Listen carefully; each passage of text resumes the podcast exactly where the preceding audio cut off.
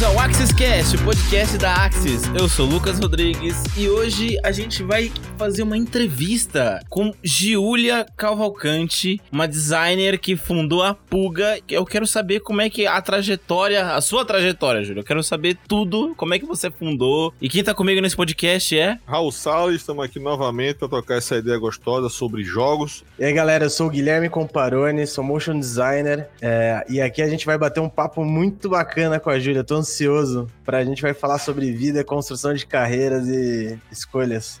Oi, gente. É, meu nome é Júlia Cavalcante. Eu sou formada em design, mas a minha atuação hoje é como diretora de arte na Puga Studios, né, que é um estúdio de outsourcing de arte para jogos.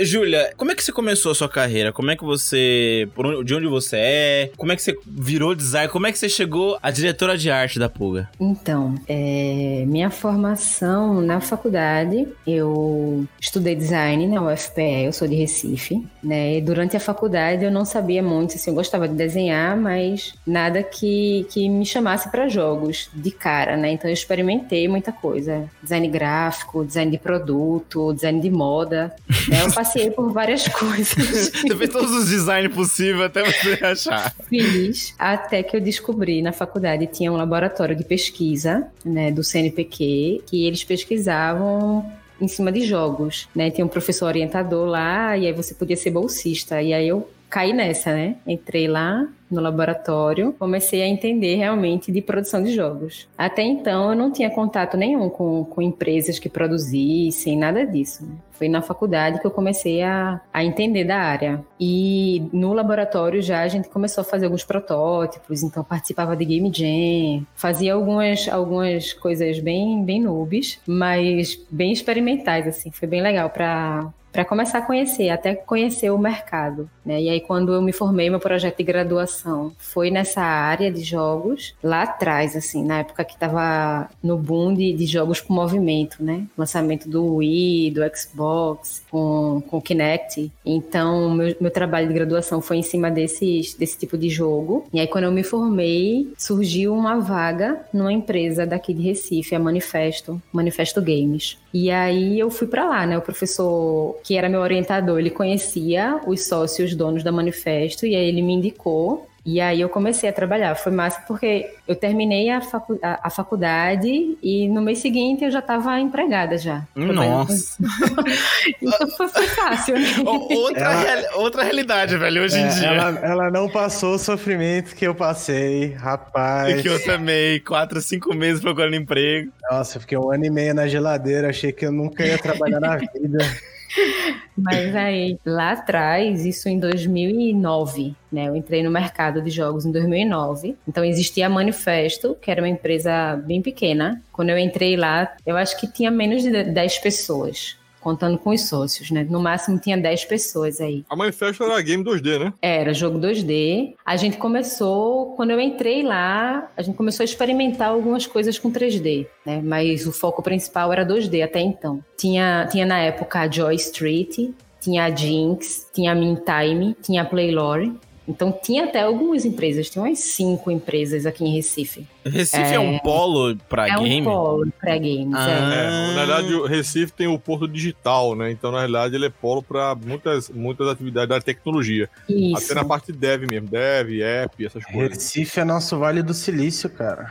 oh, eu não sabia, cara. Eu pensava que, tipo, é tudo é em São Paulo, então, tipo, concentra tudo aqui, entendeu? Eu não sabia que Recife era, tipo, polo mesmo, assim, caramba. Não, é, pra caramba. É, tem, tem, tem uma história, assim, porque a empresa, acho que mais antiga, a Jinx, ela já tem uns 20 anos de mercado. Caraca! Então é, é bem, bem longo aí. A Manifesto, quando eu entrei, ela tinha uns 4 anos. 4, 5 anos, né? Ah. A empresa vai fazer 15 anos já hoje. Né? Eles na época tinham 10 pessoas, hoje a Manifesto tem 80.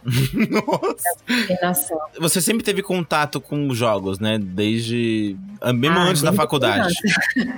Desde criança, né? Eu comecei a jogar com Atari o Atari velho dos meus irmãos. Olha, você está revelando a sua...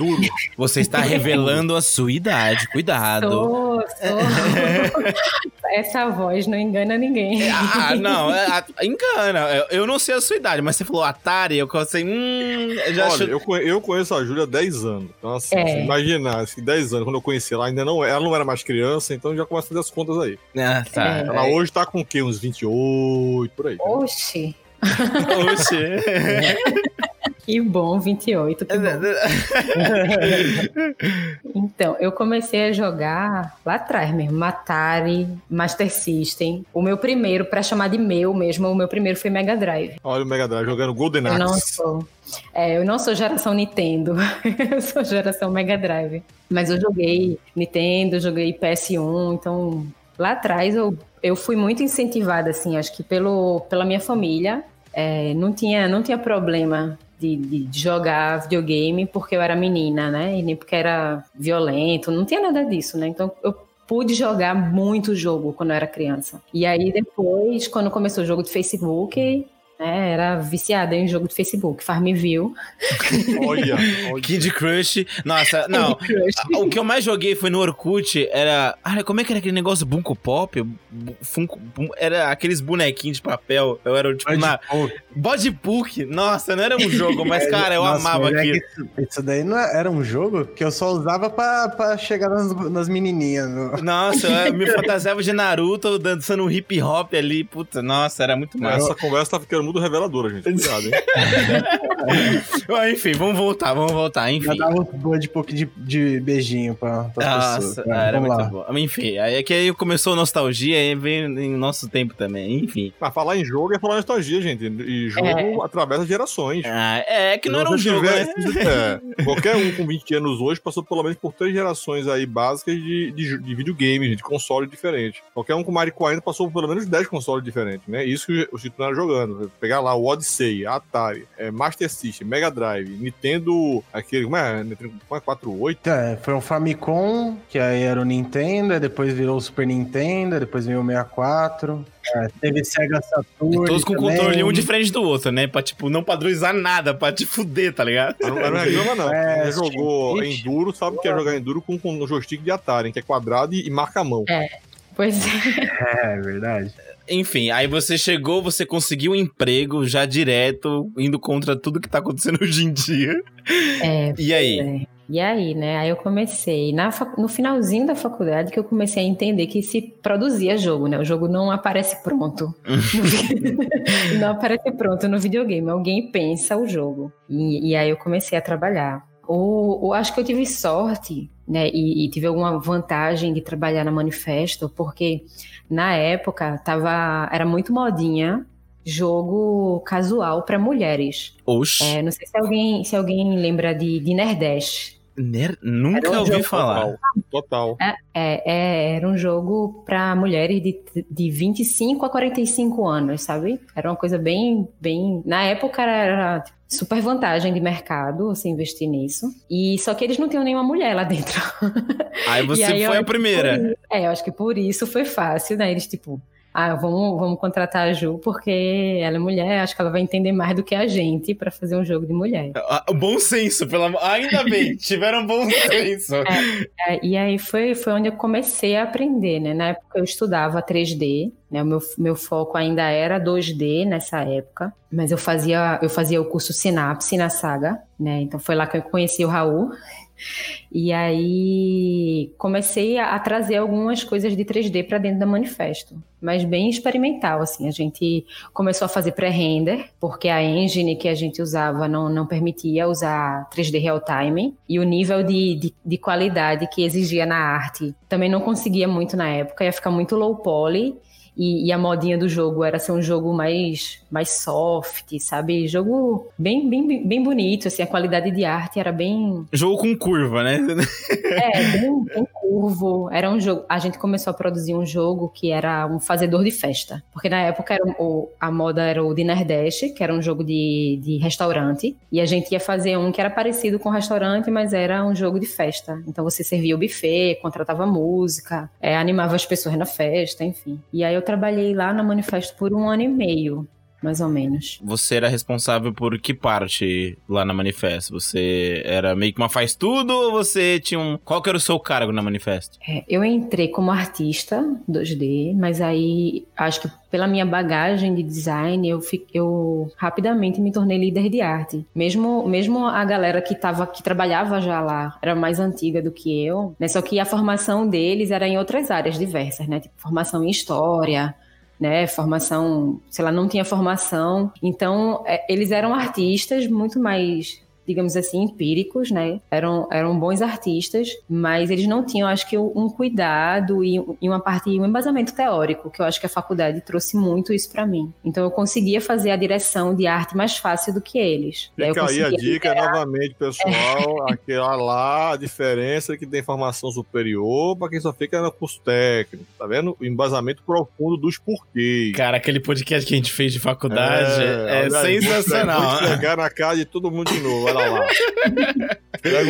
é, eu acho que assim, você ter a faculdade faz uma diferença grande. Muitas vezes o pessoal pode pensar, ah, é perda de tempo, porque é uma faculdade de quatro anos hum, e eu vou ver uma disciplina que é legal ou duas disciplinas que são legais. Mas ok, tem muito conteúdo lá teórico que se você se você tiver uma mente voltada para jogos, logo de início você consegue aproveitar de outras formas. Né? Eu, eu fiz uma, uma disciplina que era, sei lá, teoria das cores, por exemplo e todo mundo estava fazendo identidade visual, né? Fazendo marca, manual e tudo mais. E eu estava fazendo personagem. E estava usando teoria das cores para fazer design de personagem, sabe? Então, eu acho que você consegue direcionar. Se a faculdade permite que você saia um pouco, né? Pelo menos a faculdade de design, ela tinha esse perfil, aqui em Recife, ela tem esse perfil de ser mais abrangente. Então, é eu pude isso, justamente experimentar várias áreas dentro do design até descobrir que sim, eu quero trabalhar com jogos. É, e aí nesse meio tempo, você aprende. É,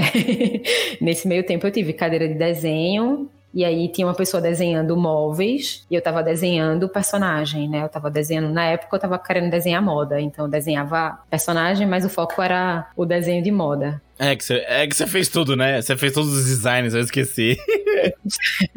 eu fiz tudo. Eu fiz, eu, eu fiz cadeira nessa faculdade de protótipo, sei lá, protótipo de, de objeto, de móveis, sabe? Pra fazer protótipo de papelão. Eu fiz é, serigrafia, eu fiz encadernação artesanal. Eu fiz tudo isso também. É, é que eu. Eu é, tô lembrado, você fez PV ou PP? Na, foi o, a minha a minha entrada na faculdade foi o primeiro ano que eles juntaram. Não ah, tinha mais a tá. divisão. Nossa, não tinha mais mesmo. a divisão entre design de produto e velho bonito agora. design gráfico. então eles juntaram a turma em só design. Então você tinha todas as coisas misturadas. Entendi, entendi.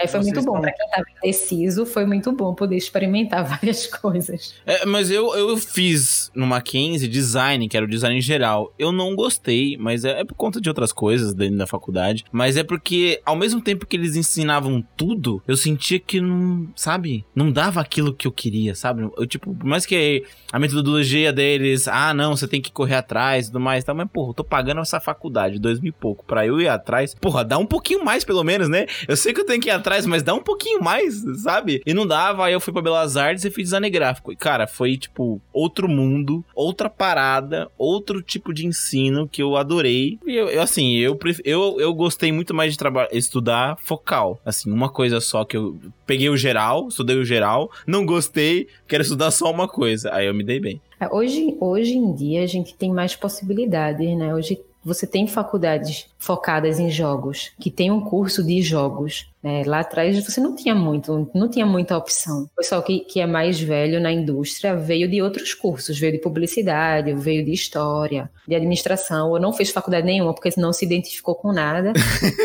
é, não tinha nada que direcionasse. Mas hoje, pelo menos aqui em Recife, acho que tem três, três instituições de nível superior que tem design de jogos fora outras de, de nível tecnológico, né, que é considerado, uma, não sei formalmente como é, mas é quase uma graduação, que também é em jogos. Né? E ainda, ainda assim tem um perfil um pouco mais generalista, né? você vê tudo, então você vai ver game design, você vai ver programação e vai ver arte misturado, mas isso já é um avanço para o que a gente tinha, que antes não era nada. Você tinha que fazer um curso de artes plásticas. Se ah, você sim. realmente já tivesse, assim, já quero ser artista, então você vai, vai estudar coisas diversas. Eu sou uma, uma dessas crias de cursos de, de, de games Eu fiz bacharel na IMB, mas e é bem generalista mesmo, assim. Aliás, é, rola muita desistência porque os primeiros meses são focados em teoria do design, né? E, uhum. e, a arte, tipo, ilustração, modelagem e depois entra a programação. Então é assim, primeira leva, a galera some porque quem não curte arte não aguenta. E aí depois os artistas estão tranquilos, vem a programação para derrubar os artistas que não aguentam a programação. Você vai entrando, aí, não vai se afundando, sabe? É, e aí só se forma a galera que, é, que fica sambando ali no meio, assim praticamente. Caraca, cara. Mas tem uma vantagem, assim, para não dizer que é só desvantagem, mas tem uma vantagem, você ter a visão do todo. Você Sim. entra numa produção, você entra num estúdio de, de, de, jogos e você consegue conversar com o programador, você consegue conversar com o game designer e você entende o que eles estão falando. Você não, não fica só focado na sua área. Né? Sim.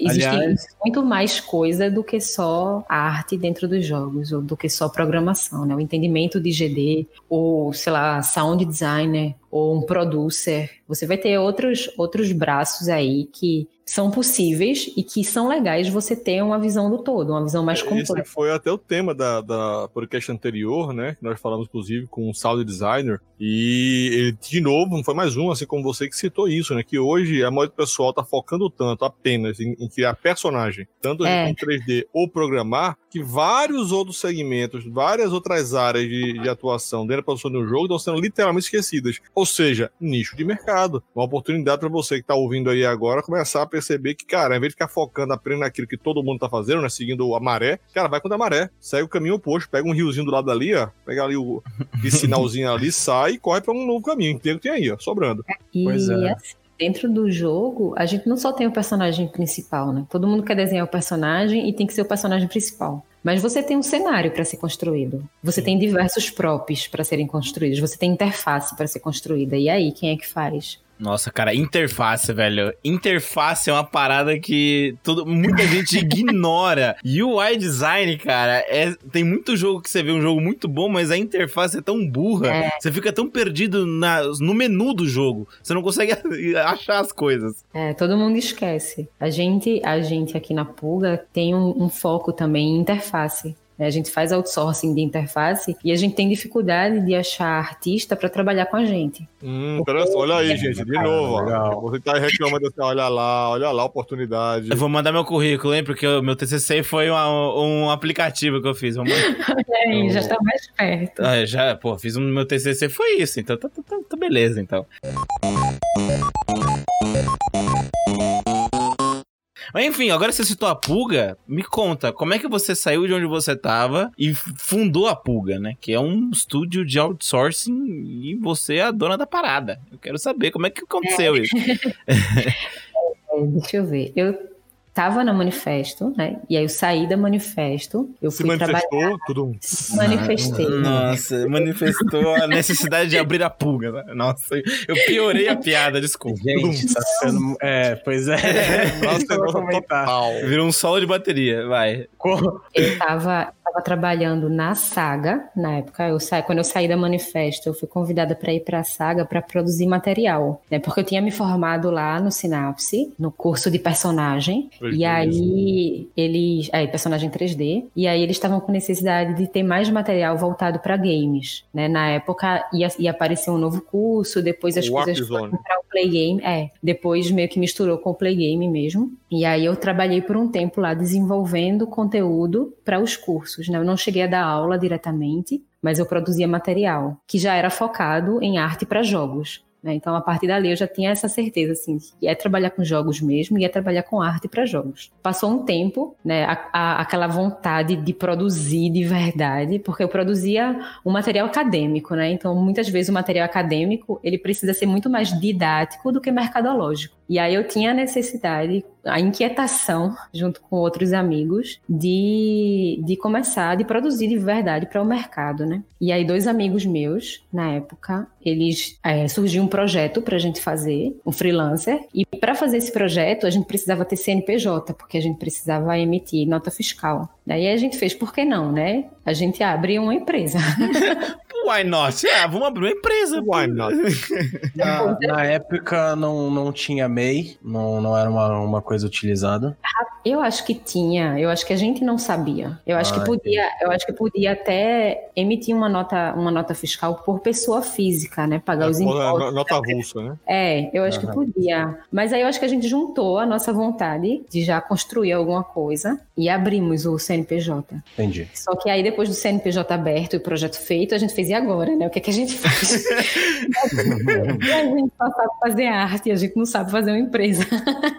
Aí a gente foi procurar algum lugar que ajudasse a gente a desenvolver o negócio, né? A gente encontrou uma incubadora, a gente submeteu o projeto da gente, a empresa, a gente foi selecionado e a gente passou um ano e meio nesse processo de, de mentoria e aceleração, né? Pra descobrir como é que faz um negócio. É tipo uma escola de startup, né? É Tipo, vocês fundaram uma, É. uma- meio que uma startup. Ou seja, olha aí, quem tá ouvindo, quer fundar uma startup, não é só juntar a galera e abrir um CNPJ. que nem, Não é só isso. não é só isso. Alguém precisa fazer o negócio andar, né? É, então. Aí, no meio do caminho, no meio do caminho também outra coisa, a gente só tinha artista e game designer, a gente não tinha programador. E aí, como é que a gente. Não, não tinha, é gente não tinha tesoureiro, não tinha nada. Você só juntou a galera e foi. E a gente, é, na- nessa época, tinha uma empresa também no, no processo de, de mentoria, que tinha um cara que a gente conheceu lá atrás, quando a gente trabalhou no Manifesto, no Porto Digital, que ele era programador. E aí ele topou fazer um projeto com a gente. Ele saiu da empresa que ele estava e foi, embarcou na nossa loucura, né? Então, nesse momento, ficamos quatro sócios. e a gente É, começou é a assim que fazer funciona, né? Se não tiver É. um doido no meio, os doidos é que fazem a coisa acontecer. né? a gente começou a fazer jogo próprio. A gente tinha, tinha aquele sonho, né, de fazer um jogo, lançar o jogo para celular e, o jogo vai virar o Angry Birds. Mas a gente não, não entendia de verdade do mercado. E aí, para sobreviver, a gente começou a fazer projeto, sei lá, que só envolvia 3D, é, fazer alguns bicos, basicamente. Começamos a, a participar de edital. A gente fez um edital do Sebrae, a gente participou dois anos e foi premiado nos dois anos Oh, aí sim. um edital de jogos. Né? A gente participou de um edital da prefeitura, era, um era um edital local aqui em Recife, mas era focado em jogos também. Então a gente conseguiu, a gente submeteu dois jogos e conseguiu, conseguiu premiação nos dois jogos. Então a gente saiu atirando para todos os lados para conseguir sobreviver, né? Porque ninguém, ninguém tinha mais salário de empresa e tudo mais. A gente tinha que se virar Certo. como um empreendedor mesmo. Foram poucas e boas que a gente passou até que a gente conseguiu amadurecer mais enquanto negócio. Isso foram quatro anos nesse descobrir como é que faz, né? E aí, um ano depois de, de ter descoberto, foi batendo a cara para tentar conseguir projeto, né? Então tem muito, tem muito de, de ser persistente, de você ir atrás, de você saber onde é que estão os seus clientes. E a gente começou a focar. A gente viu que fazer o jogo inteiro, pra gente, não fazia muito sentido. Porque a nossa expertise maior era a arte. Então a gente Vocês fez. vocês realmente se encontraram, né? Foi a coisa mais importante de vocês foi realmente definir qual era o escopo de negócio. Isso, a gente definiu que a gente ia fazer arte. Então, a gente, nesse, nesse momento aí, a gente definiu, nós somos um estúdio de outsourcing de arte. E aí também não era qualquer arte, porque a gente não, não fazia de tudo, a gente focou em arte estilizada. Porque já tinha uma galera que fazia realista, a gente conhecia a galera, que é a galera da Diorama, daqui de Recife, e o nicho deles é realista, né? E Isso. pra gente fazia mais sentido ir para o estilizado, porque a gente tem, tem mais essa, essa coisa mais artística na veia. Né? O realismo ele é muito mais técnico, né? ele tem a sua glória ali, suas, suas dificuldades para ser feito, mas por outro lado, ele é pobre artisticamente, no sentido de que você tem que desenhar aquilo como é de verdade. Né? Você vai fazer uma arma como ela é de verdade. A gente não podia brincar nas distorções, a gente não podia fazer uma coisa mais cartoon. E era isso que a gente gostava de fazer, queria fazer. Então a gente focou para fazer arte estilizada e cartoon, né? Então a gente sobrevive disso hoje. E aí eu acho que de, de dois anos para cá a gente conseguiu amadurecer e conseguiu realmente se firmar no mercado com, com esse propósito, né? A gente ainda faz jogo inteiro. A gente ainda, a gente ainda tem. Ah, tá. A gente ainda tem alguns game designers, mas o foco da gente é principalmente arte, é o carro-chefe, né? Só que geralmente aparecem clientes com e, e vocês fazem também, né? Também programação a gente faz também, mas a gente não, não vende isso como sendo o principal. O cara quer, o cara compra o, o, o pão, mas hum, será que você não faz aquilo ali também? Cliente, é. cliente sendo cliente. Mas é, como falando de design, né? A gente nunca diz não. Aí fica empecilhos porque o cara fala e não. Se ele não falar, paciente, resolve. Aí te fala que vai demorar pra entregar, fala que é caro, bota o preço lá em cima, o cara fala, tá bom, eu vou fazer. Aí você faz, sorri, acena e faz. o, que a gente, o que a gente tem hoje é como se a gente tivesse dois, duas áreas de atuação aqui dentro. Né? A gente tem o foco só em outsourcing de arte e a gente tem o CODEV. Né? O CODEV é como se a gente fizesse o jogo né, ou grande parte do jogo de alguém. O jogo não é nosso, não é próprio, né? É um co-desenvolvimento. A gente muitas vezes, às vezes até tem um game design nosso trabalhando, mas é sempre em conjunto com o cliente. Então o nosso foco é em serviço não em jogo próprio. E agora uma pergunta assim, é, mais uma dica mesmo, né? Que eu, é, sua opinião, hoje é mais fácil abrir uma empresa de outsourcing de games? É muito mais fácil iniciar o que você iniciou hoje em dia? Ou você acha que tá mais difícil, tem mais concorrência? É, como é que, qual que é a sua opinião sobre isso? Que você fundou uma startup, basicamente, juntou os amigos e deu certo, funcionou. Hoje em dia, isso tá muito mais fácil ou tá até mais difícil por conta que é muita gente querendo fazer isso? Eu acho que tem mercado para todo mundo, sabe? Se você só quer trabalhar com jogos, não quer ter a dor de cabeça de ter uma empresa, de ter um negócio, você pode ser artista numa empresa. Né? A, gente tem, a gente tem crescido bastante enquanto empresas de jogos, tanto empresas indie quanto empresas de serviço aqui no Brasil. Né? Então você consegue ser um artista numa empresa, você consegue ser um artista freelancer, você consegue fundar a sua startup para ser um desenvolvedor indie e você consegue fundar sua startup para ser um provedor de serviço, né? Eu acho que tem, tem mercado para todo mundo. Agora, alguns caminhos vão exigir mais do que só a paixão por jogos, né? E, e principalmente vão exigir que você persista naquilo, assim. É, a gente né? A é, palavra a da vez, né? Resiliente. Tem que ser resiliente. É, acho que em todos os caminhos você vai precisar disso. Existe uma curva de aprendizado. Né? Ninguém nasce pronto. É, mas a gente chegou num ponto importante. A resiliência falou, não nasce pronto. E o, o, o Gui falou muito bem da resiliência. Só que é importante ter resiliência inteligente. Porque nada adianta você ser resiliente por ter ser cabeçudo, né? Ser cabeça dura, e ficar dando soco em ponta de faca em, em numa, numa, posição que ou A é o caminho errado, e aí precisa de orientação, como eles fizeram, procurar orientação externa, ou que oriente na maneira de fazer, tanto na questão da, do negócio quanto na questão técnica. Porque lembre disso, tem muita gente que fala assim: ah, não, o meu estilo é esse, eu gosto disso, vou fazer assim. Beleza, irmão. Mas qual é a linha que quer seguir? Aí o cara tá lá com um estilo que não é compatível com, com o mercado que quer seguir, e ele vai ficar insistindo. Ele poderia estudar, melhorar, aperfeiçoar. Então é importante ter resiliência com inteligência. E outra também, é, pode ser cabeça dura também, que é vocês cederam um projeto de vocês pra incubadora pra seguir adiante. Pode muito bem parar ali, sabe? O cara quer ser cabeça dura, não, não quero ceder meu projeto, o projeto é meu. E não vai pra frente. Entendeu? Às vezes você acha que tem que ter realmente inteligência, saber a hora certa de você abrir mão de algumas coisas, ir atrás de outras. Não ser o indie do indie raiz e fazer tudo sozinho no sangue. Às vezes não, cara. Às vezes você tem que ser um pouco inteligente também. Às vezes nem tudo é só raiz mesmo, assim. É, e eu acho que para até para o artista, assim, individualmente, você pode ser, ser esperto.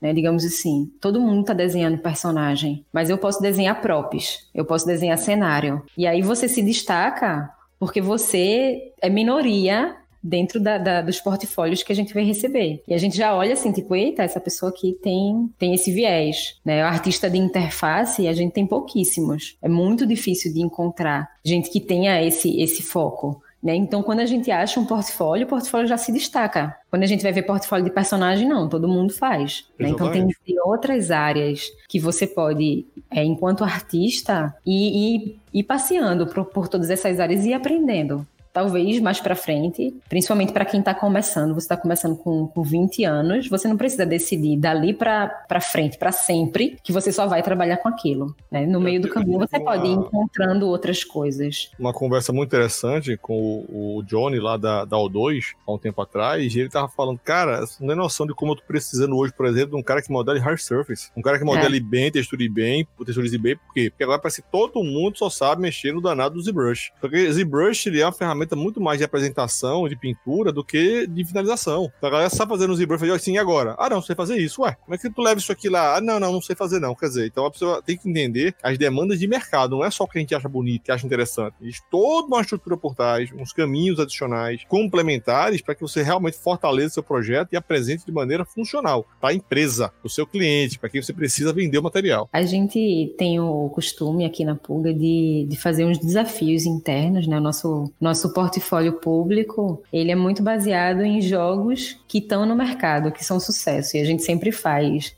Tipo, ah, vamos tentar fazer uma arte como Overwatch, vamos tentar fazer uma arte como Fortnite, né? E a gente vai estudando esses estilos de mercado, essas tendências e vai trazendo isso para os nossos projetos, não, não é projetos pessoais, né? Mas projetos de portfólio apenas. E a gente consegue. E aí você, como artista individual, você pode tentar isso também. Tipo, ah, eu vou fazer um personagem ou um asset de cenário para o LoL. Como é que eles fazem no LoL?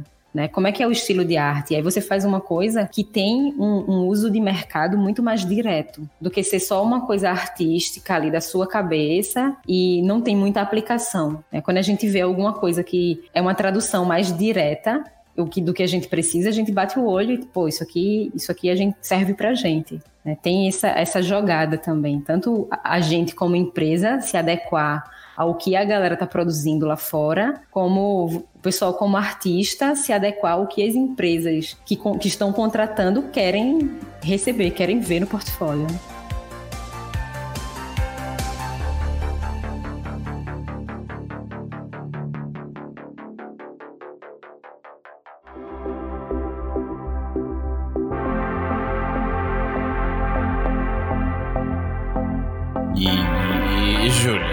Queria muito fugir dessa pergunta. Não, fugir dessa pergunta não. Eu queria muito fugir é, disso, mas enfim, Júlia, qual é a mensagem que você tem para mulheres que querem entrar nesse mercado? Tem diferença? Tem diferença. É, mais, mais é, é que assim, eu, eu, sinceramente, eu queria muito fugir, que é muito mesmice, sabe? Que é, eu acho muita sacanagem. Até o Gui, até o Guilherme falou, né? Você falou, né, Gui? Foi uma coisa que eu ouvi da Flávia Gassi, e ela tava comentando que ela não aguentava mais ser chamada para falar sobre games e como é ser mulher no mercado e não das hum. habilidades dela, saca? Isso. É, é, eu sei que a gente deixou isso pro final, porque você falou de todas as suas habilidades, entendeu? Então, tipo, agora. Mas, mas, mas, eu acredito, pessoal, que essa pergunta é importante, por quê? Porque nós sabemos que, apesar de eu, Lu, Guilherme, as pessoas mais próximas a nós, muitas vezes, no nosso mercado, terem uma visão mais tranquila e natural, acho que é a palavra mais essa, é natural, né? Que, sinceramente, eu não consigo nem entender qual é a lógica do raciocínio de, de separação. Acho que nós sabemos que não é uma realidade para todo mundo, né? Nem todo mundo tem a chance, a sorte e a oportunidade de se conseguir trilhar um caminho onde a sua inteligência, competência, capacidade portfólio são mais importantes. E eu acho que essa é a pergunta que fica para Júlia é isso. Primeiro, se ela sentiu e se existe de fato, na visão dela, algum diferencial ou não. Ou se é só seguir a vida, fazer o portfólio e apresentar. Como é que foi ser a única mulher a entrar numa empresa? Eu quero saber a sua experiência e que, mano, é uma coisa que foi perguntada foi quando nós iremos entrevistar uma mulher. Os ouvintes uhum. perguntaram, entendeu? Então eu quero saber a sua opinião, como é que é ser mulher no mercado. Eu quero saber como, quais as dificuldades. Como é que é, Júlia? Olha, eu super concordo com essa colocação de que geralmente chamam mulheres para falar sobre como é ser mulher. Sim, é muito né? horrível, mas é, é, desculpa, mas não, tudo bem. mas é, é engraçado isso. Né? Eu acho que a gente, a gente começa a mudar a nossa realidade quando a gente para para para perceber isso e aí realmente, ó, vamos chamar a Ju para falar a trajetória dela, o que é que ela faz e tal, e não como é ser mulher trabalhando com jogos. É, eu acho que a gente tem que dar palco para essas mulheres que estão na indústria, para que elas falem sobre o que elas sabem fazer de melhor, que elas sabem fazer arte, que sabem fazer programação, que sabem fazer game design, né? E não só falar de como é que é ser mulher nessa, nesse mercado. Mas eu entendo também, por outro lado, que a gente tem um tema. Esse tema ele está muito em pauta hoje em dia, né? Essa questão de, da diversidade de gênero. E assim, hoje a gente, a minha realidade, por, por eu ser uma das sócias da, da Pulga, a minha realidade é diferente e a gente já tem um olhar para isso. A gente muitas vezes brinca aqui de, de, fazer um placar. Quantas mulheres versus quantos homens a gente vai contratar. A gente faz essa, essa brincadeira aqui dentro e a gente tem selo, é, selo de apoio à, à diversidade de gênero, selo de apoio à LGBTQI. Então, a gente tem essa preocupação, mas eu entendo que essa é uma realidade que talvez não esteja em, em todas as empresas e em toda a indústria. Lá atrás, quando eu entrei na Manifesto, eu fui a primeira mulher a entrar no Manifesto. Né? E não é mole a... não, não é mole não, olha aí. não, não, não foi fácil. Eu era muito jovem, né? Eu estava saindo da faculdade recém-formada e entrando lá, meu primeiro emprego, numa empresa em que todas as pessoas que trabalhavam, 10, 9 de 10 pessoas, né, eram homens e todos mais velhos do que eu. Né? Então eu não tinha moral nenhuma. Caraca. Até eu conseguir realmente provar que, olha, eu tenho conhecimento para exercer isso que eu estou fazendo, né? Eu precisei mexer algumas coisas lá dentro, mas eu tive muito apoio. Hoje a Manifesto também faz parte do, de, de, quem incentiva aqui no Recife essas rodadas de Game Jam só das minas, por exemplo, né? Esses, questão, esses debates aqui. E hoje a Manifesto tem bastante mulher trabalhando lá. Mas na época eu fui a primeira. E aí eu fui trazendo mais uma, né? E mais uma. já vai pegando as amigas. Vem cá, vem. Foi implantando. É, já, já chegaram a me perguntar isso uma vez. Aliás, falar de maneira até um pouco mais pesada. Cara, por que, que só tem mulher no, nos podcasts, Só, né? Que tá um puta cheio de cueca no, no lá na é, playlist, é, Você né? quebrou o clube do cueca. Ainda ah, bem. É, ah, é. Aí eu, cara, mandei a seguinte resposta. Sinceramente, não foi uma escolha foi uma situação. Nós uhum. fomos seguindo, esbarrando com as pessoas, pessoas que nós conhecemos, que nós gostamos, que as pessoas conhecem e gostam, pessoas competentes, e fomos chamando para o podcast. Agora, infelizmente, e aí vamos para a realidade do mercado, o volume de mulheres, inclusive, que eu conheço, que eu conheço que são saindo da escola, que são alunas e que estão nesses segmentos, é muito pequeno. Né? Ou seja, hoje na sala de VFX da, da Axe não tem uma mulher. E não tem uma restrição de vagas apenas para homens. Não. As mulheres acabam seguindo geralmente por, por trilhas muito específicas. É como mulheres desenvolvedoras. Tem, tem e tá crescendo muito, mas ainda é muito menor o volume de mulheres que são desenvolvedoras do que mulheres são homens. Pô, de, que mulheres que. que, que é, foi triste essa, hein? Do que mulheres que programam. Então, os homens estão na, na, maioria. Então, a, entendem? A, a, questão da diversidade, ela também tem que ser uma diversidade de escolha. Precisamos de mais, precisamos, olha só a chamada, de mais mulheres que programem. Precisamos de mais mulheres que, que queiram desenvolver, trabalhar com X, trabalhar com game design, com lab design, com sound design. Gente, quantas mulheres sound designers tem hoje. Eu nem sei se existe. A gente conhece. Eu conheci eu o conheço. primeiro semana passada. Pois é, já tem mais motivação, né? Pra... É isso para elas buscarem o mercado, porque se a gente for até ver em questão estatística, as mulheres no, nas escolas são muito melhores que os homens. Então não faz sentido isso faz, elas não estarem no, no, mercado de tecnologia, né? Sim. É, Ó, eu, eu, desculpa falar, mas eu fui melhor, hein? Fui laureado. a, Júlia, a Júlia também foi laureada, olha lá. Só que em anos diferentes.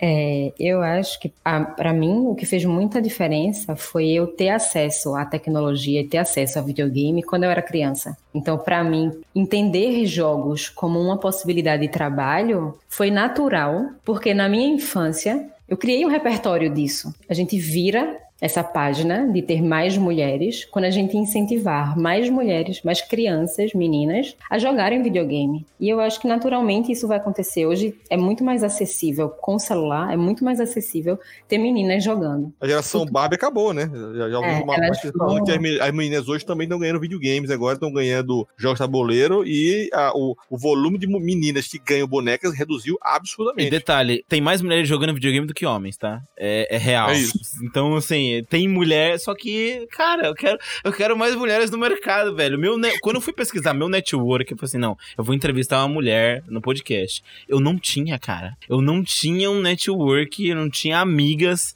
que, tipo, eu tenho estão trabalhando ah. com games, que estão trabalhando com 3D. Eu não tinha, eu não conhecia. Foi como no máximo duas, e elas sumiram. Era com motion e uma outra que eu não faço ideia quem é. Sumiu. E cara, não é, é muito pouco. E eu fico muito triste com isso. Mas ah, quando o Raul falou de você, falou que você era dona da pulga, eu falei, meu Deus, velho, é ela. Por favor, ainda bem. Não, e o pior é nada. É que se eu for fazer puxando pelo meu repertório, eu vou chamar todo mundo de Recife. Porque se É. puxar pela turma da, da- a turminha da Júlia, por exemplo, do Sinapse, de fato, o volume de mulheres que o Sinapse formou naquela época. E que hoje estão no mercado tanto de, de 2D quanto de, de 3D, é enorme. Ou seja, eu tenho que pegar fazer aqui uma espécie de podcast regional. É. Accesscast para Recife, né? De, É de Recife para Recife. De Recife É para isso. o mundo. É o tema do podcast. Access Casts 40 graus. A, a gente tem, tem a sorte aqui de a gente ter alguns incentivos. A gente tem a Game Jam das Minas, que é uma Game Jam só só abre vaga para mulher participar, né? E já tá acho que na segunda ou terceira edição já. E tem muita mina aparecendo. Ah, que legal, eu velho. Tem isso, de- ela- as meninas se escondem Sim. e eu acho que elas ficam meio inibidas de participar de, de- publicamente, assim, de eventos focados em jogos, mas agora tá começando a, a surgir mais mulheres. É, né? é, no- na BGS tinha uma Game Jam lá e tinha uma, uma pá de mina lá programando, fazendo os jogos. Eu fiquei tipo, cara, que, mano, que foda, velho. Meninas que estão escutando, pô, botam a cara, pelo amor de Deus. Se mostrem, vão atrás, velho. Não fica com vergonha, velho. É, Tem que ir, e velho. pra quem, por exemplo, a Júlia já falou de Recife, sobre as- essas Game Jams, então se você for de Recife, procure. E aqui em São Paulo também tem é, projetos parecidos. Então é só correr atrás e realmente formar a sua rede de contatos. E aí você vai acabar se inserindo mais, né, no mercado. Aí é isso uma porta para entrar no mercado, né? A gente, a gente tem o costume de participar desses game jams como olheiros. então a gente vai para o resultado do- dos projetos e a gente vê lá os melhores projetos e a gente fica de olho nos- nas pessoas que trabalharam nos projetos. E a gente convida para ou uma vaga de estágio, se ainda for estudante, né? Ou fazer um período de treinamento com a gente. Então é uma forma de você se inserir, você participar dessas iniciativas. Muito não só esconder o portfólio, porque você tem que se mostrar, né? De alguma forma você vai ter que aparecer para que, que o mercado saiba que você existe e chegue a te contratar. Ou chegue a te convidar para vir participar de um podcast. É, olha aí, olha aí. Olha aí. Hein? Bacana. Levantou a bola. Júlia, deixa eu te fazer uma pergunta. Você falou de é, mostrar portfólio e tudo mais. A Pulga, geral, a Pulga, desculpa, geralmente procura em quais sites artes, assim, do tipo, ah, a gente tá precisando de alguém para entrar pro time, fora nas jams. Qual outra na online? Onde você vai procurar? Olha, eu sou rata de ArtStation. Aí, Eu tenho, eu tenho várias coleções, porque eu acho que você pode criar umas coleções privadas. Eu tenho algumas coleções que são artistas brasileiros para contratar. Bem descritivo, assim. E aí eu saio fuçando as pessoas e eu vou deixando lá. E aí eu vejo qual é o estilo da, da pessoa. Então, às vezes, surge um projeto que a gente precisa de um freelancer, eu já tenho uma, uma galera ali para acionar. Ou a gente abre alguma vaga aqui, dificilmente a gente abre a vaga publicamente. A gente vai nas pessoas que a gente já conhece o portfólio aí. Que a gente não, não que a gente conhece de ser amigo pessoal, né? Mas que eu tipo, acompanho o trabalho do artista. E aí, quando surge uma oportunidade, eu vou lá na, na cara dura aí, tudo bom? Conhece a pulga? Vem trabalhar com a gente. Oi, eu tenho um Vem pra trabalho. pulga, você também. Vem. é. Muito bom. Então eu uso bastante o ArtStation. Em segundo lugar, eu uso o Instagram. Mas às vezes o Instagram é muito pessoal, ou o pessoal. Assim, é mais difícil, eu acho que a, a formatação do Instagram é mais difícil de você encontrar. No ArtStation é mais fácil, você procura por palavra-chave, né? Então dá para descobrir. Tem bastante gente boa nesse Brasil. As pessoas andam escondidas, isso é verdade. É verdade. Então, estão escondidas, velho. Não é possível isso, mano. Bom, é. Júlia. É, você tem alguma dica final pra quem quer começar a entrar nessa área onde você foi? Qual, assim, é a sua dica de ouro? Geralmente, em entrevistas aqui no, no Access Cast, a gente pergunta a dica de ouro. Qual que é aquilo que você mudaria, ou alguma decisão sua que hoje em dia, tipo, você faria diferente e, sabe, facilitaria muito mais as coisas na sua Um vida? conselho que você daria pra você mais nova. É exatamente isso. Muito obrigado, Guilherme. Vou- Vou passar um conselho aqui bem para as meninas. Persistam. E, e metam a cara. Sabe? A gente sempre fala da falta que faz ter algumas mulheres no mercado, e principalmente mulheres que, que sejam nosso, nossos ídolos, assim. Procurem que existem, existe muita mulher boa lá fora, e aqui no Brasil também existe muita artista, muita game design, muita programadora boa, então procurem essas referências, estudem, persistam e sejam desbravadoras. Né? Como eu fui, eu entrei numa empresa que eu fui a primeira mulher lá e hoje o jogo virou. né? A empresa tem bastante mulher trabalhando. Às vezes a gente precisa ser a primeira para que outras venham. Né, para que a coisa realmente mude de fora para dentro e de dentro para fora, né? A gente vai ser a sementinha ali para essa mudança. E aí, como artistas, artistas agora homens, mulheres, todos no geral, pesquisem bastante referência, procurem jogos que estão em moda, assim, que estão no hype, façam arte inspirada, fan art, ou então um personagem é fake, mas seria um personagem que entraria num Borderlands, ou que entraria num é, Team Fortress ou Fortnite. O Team Fortress é bem antigo, Nossa, né? Nossa, não, aí você foi. Você falou dele, meu coração chegou até a doer, porque eu tenho 1.200 horas de Team Fortress. E esse jogo morreu pra mim de um jeito muito catastrófico.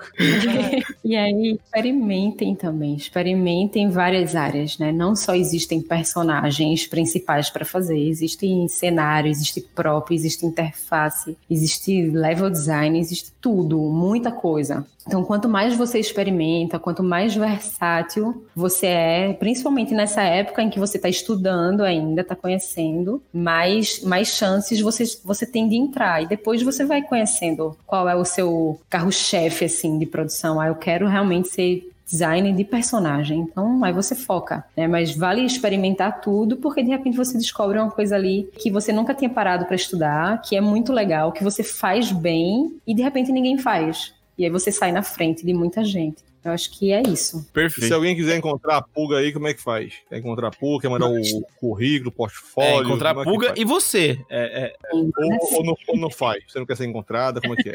é? Eu prefiro que os contatos sejam pela Pulga, né? Porque eu, eu pessoa física, eu sou bem desatenta.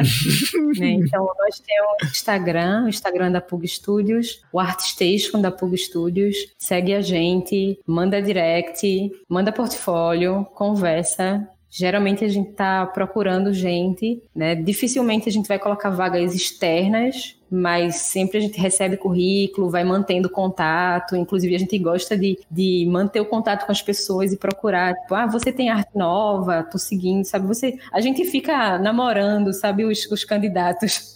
Ah, isso é legal, isso é, isso é legal. Muita empresa simplesmente só ignora a sua existência. Ah, a gente liga na sexta, nunca liga, entendeu? Tem um banco de artistas e aí sempre eu vou lá e fico vendo se atualizou o portfólio, porque a gente entende que existe a maturidade, né? Você às vezes mandou uma arte hoje e não tá tão legal, mas tá, daqui a seis meses você estudou, virou, fez uma coisa que funciona para o que a gente está procurando em termos de vaga e a gente chama. Show de bola. Júlia, muito obrigado por participar desse podcast. Você, cara, sua história. Ah, eu quero abrir minha própria empresa. Inspiradora. Inspiradora, de verdade.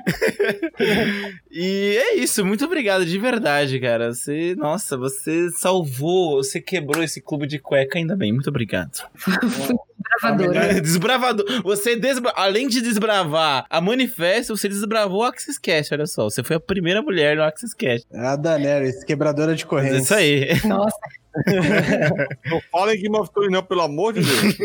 É, mas antes da última temporada. É, é, é, essa, essa vida é fechada, se abriu agora, é é sua. Foi mal, gente. Também tô sofrendo. Bom, é isso. Muito obrigado pra todo mundo. Obrigado, ouvintes. Obrigado, Julinha. Obrigado pela parceria. Valeu mesmo. Valeu também, gente. Foi um prazer. E é isso. Se você quer saber mais sobre os cursos da Axis, é só entrar no nosso site axis.art.br.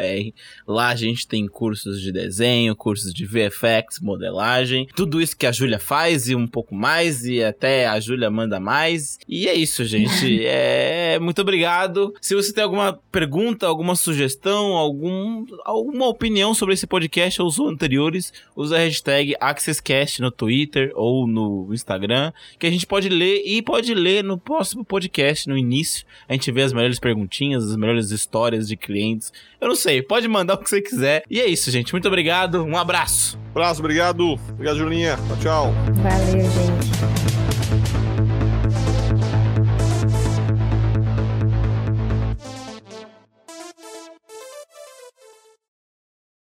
Eu, Guilherme, prazer. E.